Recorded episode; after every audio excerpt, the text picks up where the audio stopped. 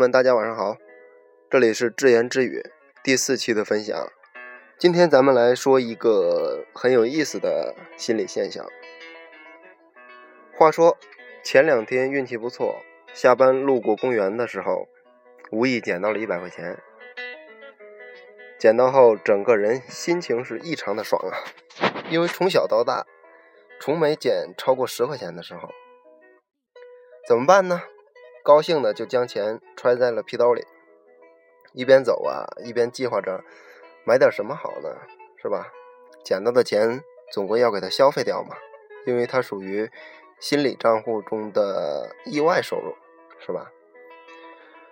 当来到水果摊的时候呢，称好了比较喜欢吃的水果，正准备付钱时，发现，咦，放在屁兜当中的钱居然不翼而飞了。我去，瞬间开心的心情全无啊！心想，这太倒霉了吧？怎么走这一段路，这一百块钱就没了呢？同时开始反思，不该随手把钱放在皮兜中。为什么这么大意呢？总之吧，整个人的心情是非常的差。这个时候，老婆突然提醒了一嘴：“这个钱本来就不是你的。”不该你得，你也没有损失什么呀，就当没有这回事儿不就得了吗？没有必要为此影响心情嘛，又不是丢你自己的钱，对不对？当老婆说到这句话的时候，我突然想到，哎，对呀，为什么从捡到一百块钱到丢一百，自己明明没有损失，按理说心情不该受影响才对，但为啥实际情况是？比没捡到钱的感受还要差呢。然后经过细细的研究，才发现，原来呀，每个人都有一个叫做得失不对称性的这个心理。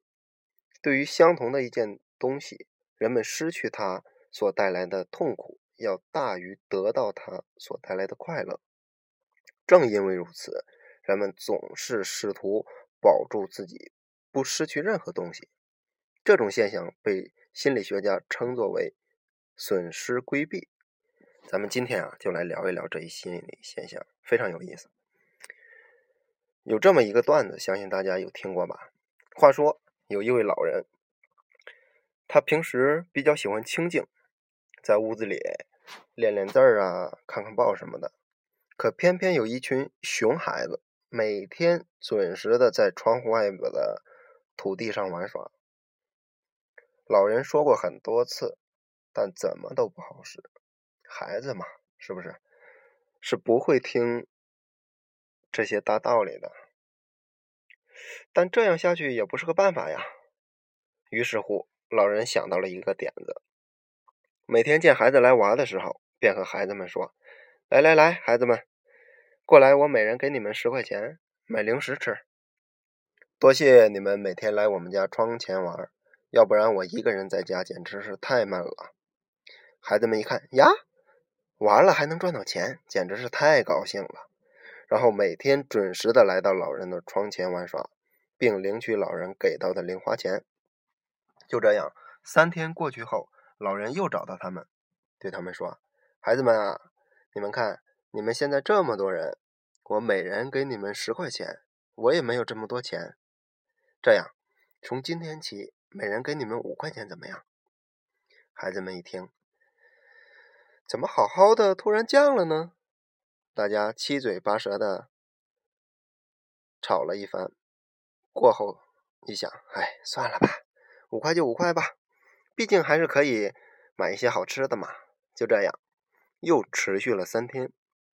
老人又找到他们说：“孩子们啊，不行啊。”爷爷，我最近缺钱，每天给你们五元也不是一笔小的开支啊！你们看这样行不行？我给你们一块钱，你们还来玩，每天还过来陪我，好不好？孩子们一听，什么？从十元到五元，现在又给我们一块钱，当我们是小孩啊？我们再也不来玩了。一群小孩就这样伤心的走了。不但他们不来玩不算，也会和其他的小朋友说：“哎呀，别去那个老爷爷家窗前玩，他太抠了，只给我们一块钱。”就这样，老人家的门前就再也没有孩子们来玩过。从此，老人又过上了宁静的生活。怎么样，有意思吧？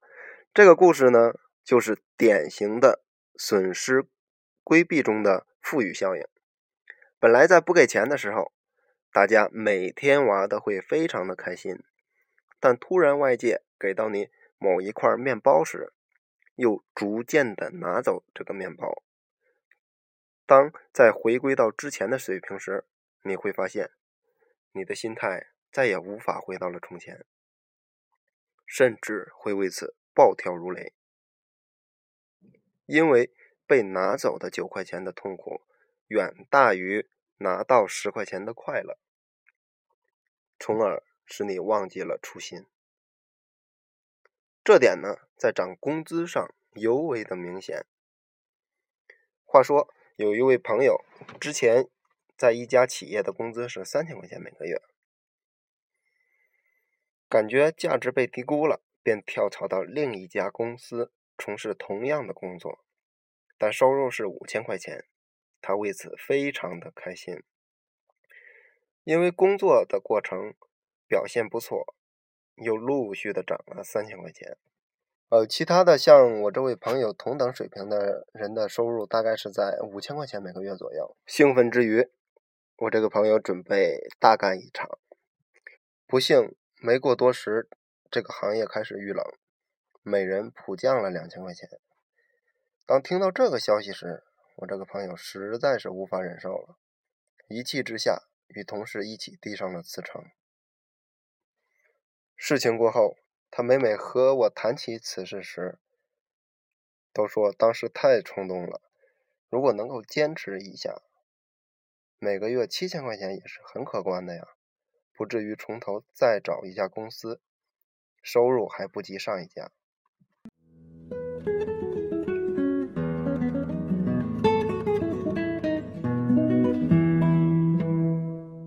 有时候啊，人们之所以不珍惜。是因为他们还有着更好的选择机会。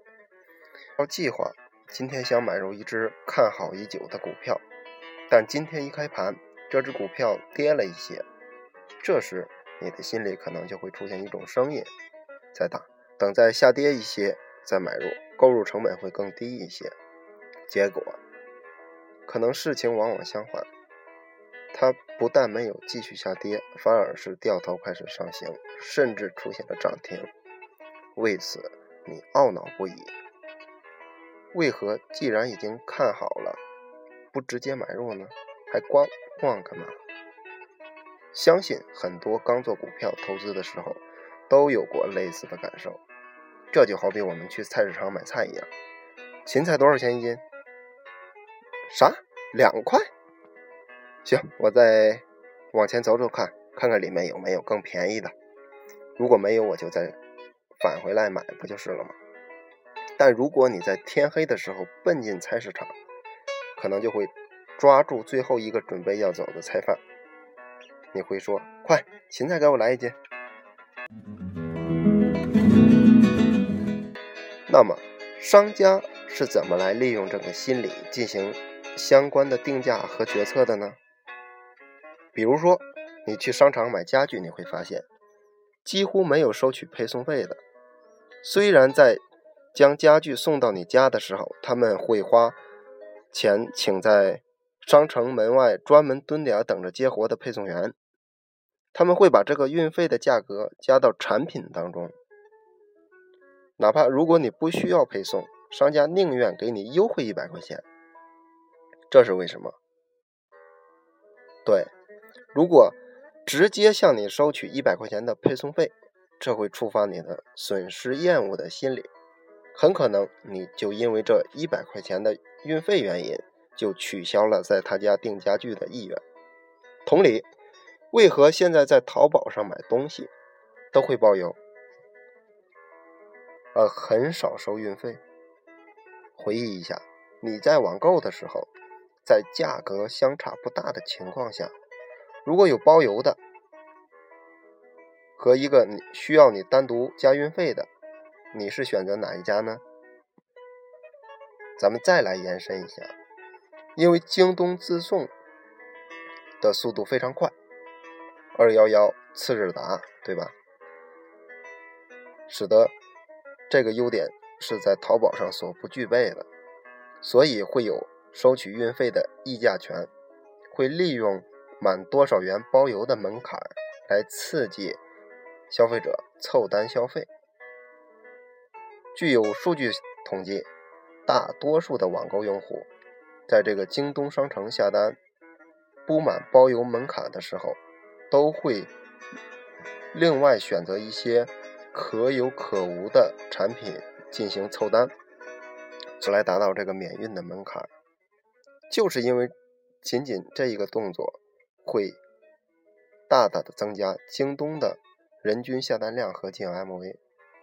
但即使是在这样的情况下，京东收取运费也是慎之又慎，由之前的四十九元包邮变为六十九元包邮，然后再升级为八十九元包邮，甚至现在还推出了 Plus 会员免邮的策略。继续延伸一下，会发现现在买电视、电动车都有以旧换新的业务，甚至在京东上。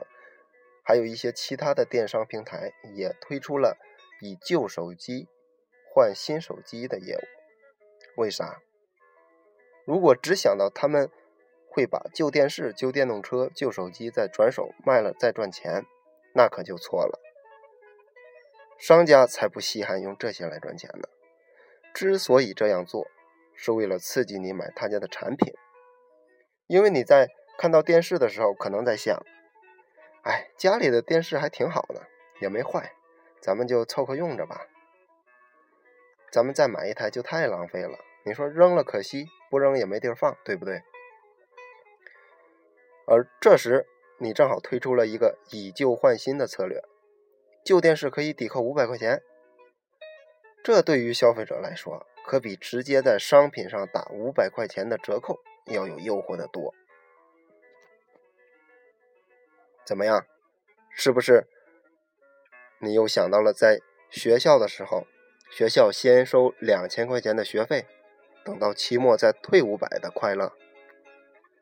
是不是想到了在选结婚照的时候，为了能够多保留一些照的漂亮美好的照片，而为此多花了不少的银子？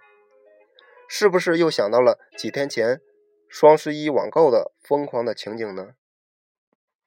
相信还有很多在我们身边所发生的，甚至是我们自己所曾经感受到过的损失规避的心理现象，从而造成了一些决策的不合理性。大家在下面的评论区进行分享。好了，好的朋友们，那咱们今天就先分享到这儿。这是智言之语陪你成长的第四期，点击右侧的按钮进行订阅，这样你就可以及时的收听到最新的分享哦。拜拜。